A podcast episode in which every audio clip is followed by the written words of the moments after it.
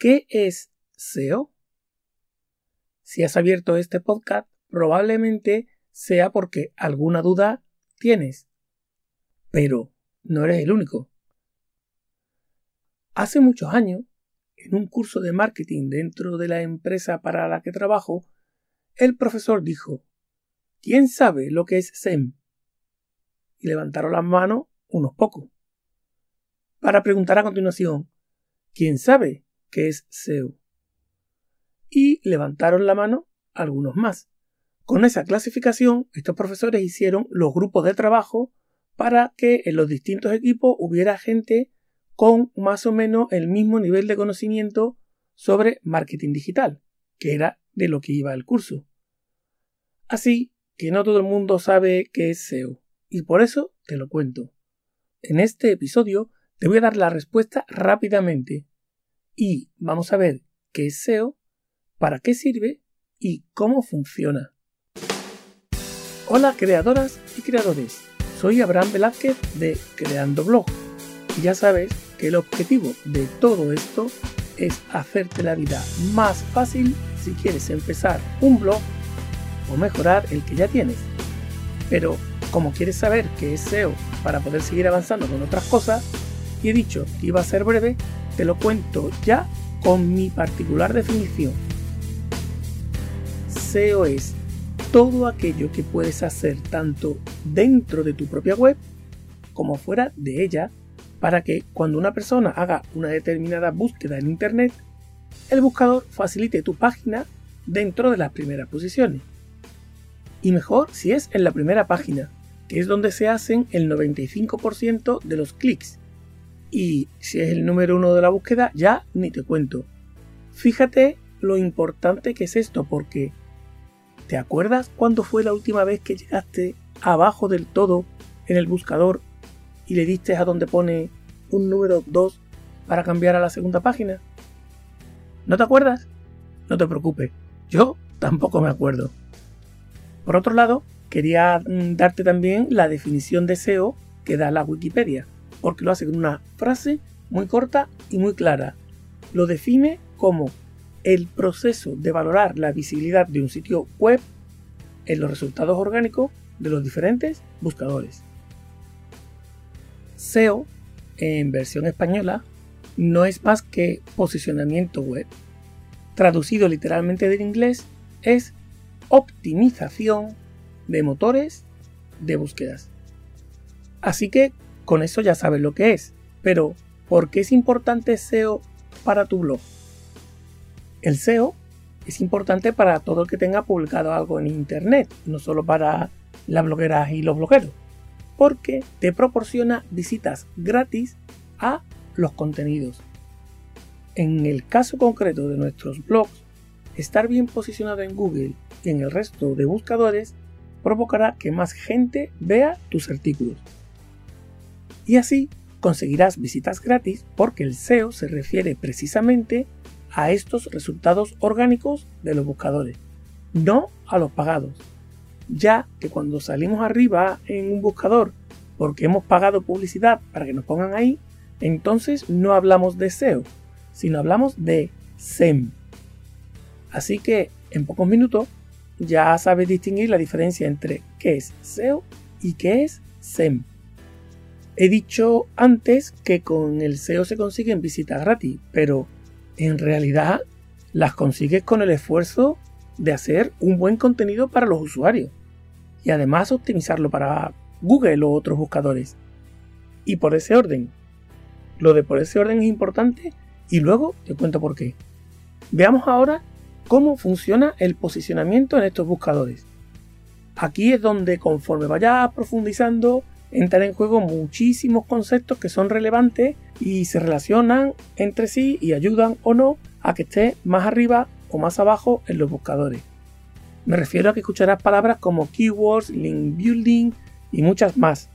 Pero hoy quédate con qué es SEO y ya hablamos en otros podcasts de estos otros términos para seguir ampliando el diccionario bloguero.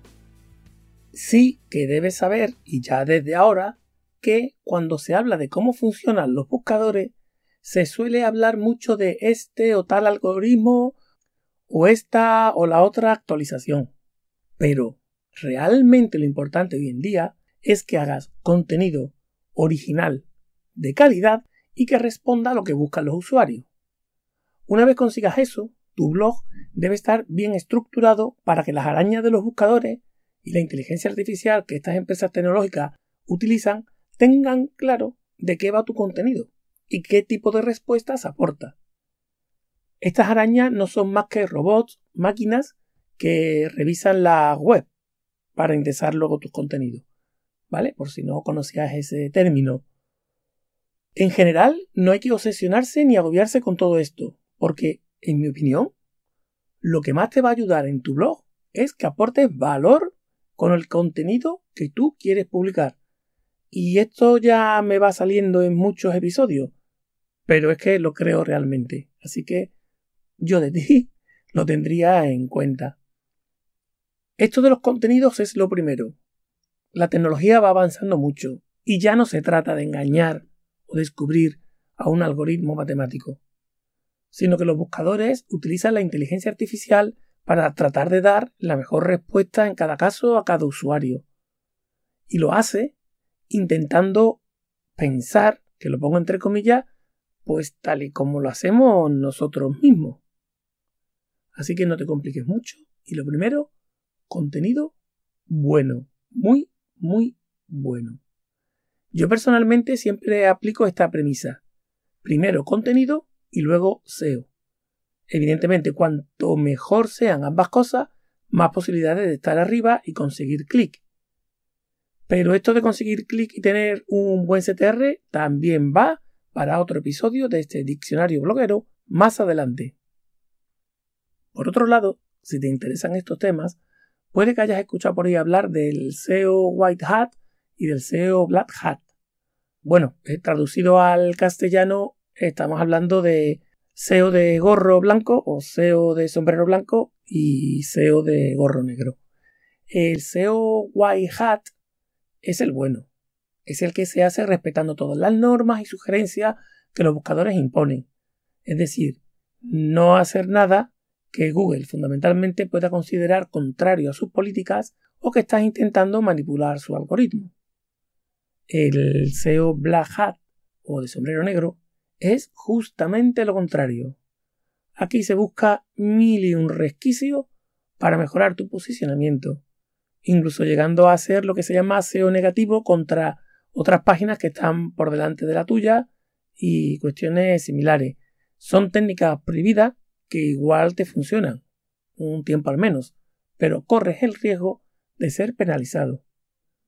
Muchos se mueven en un terreno intermedio en lo que se llama SEO de sombrero gris, donde mezclan técnicas del blanco y del negro pero aquí ya estamos empezando a entrar en arenas movedizas. ¿Por qué? Porque hacer SEO no es fácil. Y si lo tuyo es un blog a pequeña escala, que te lo haces tú mismo y tal, es muy interesante que aprendas, que tengas unos conocimientos básicos y vayas haciendo todo lo que puedas porque te aportará el estar más arriba en los buscadores.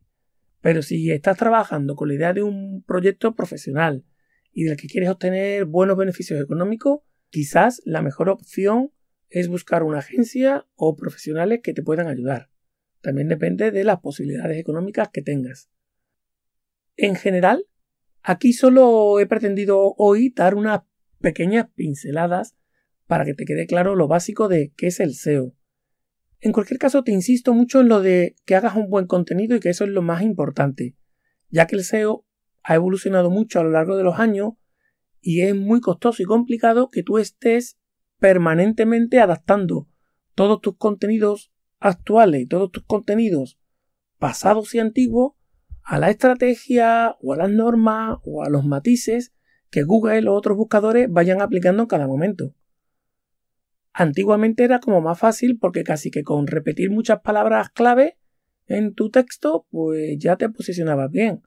Pero Ahora lo que se prima es la experiencia del usuario, como te vengo diciendo. Así que eso es lo más importante de todo y lo que te pone más arriba en la SERP. Creo que ya sabes lo básico de qué es SEO y para qué sirve. Ahora te toca a ti seguir aprendiendo más para poder mejorar tu posicionamiento web. Yo personalmente te agradecería muchísimo que me dejaras un comentario allá donde me estés escuchando o contactando conmigo a través de las redes sociales para saber qué otros conceptos quieres que expliques en este diccionario bloguero y en este podcast. Por otro lado, entra en creandoblog.com y suscríbete a la comunidad de blogueras y blogueros que estamos construyendo. También me puedes buscar por YouTube o por donde te apetezca. Nos vemos pronto en el próximo episodio. Chao.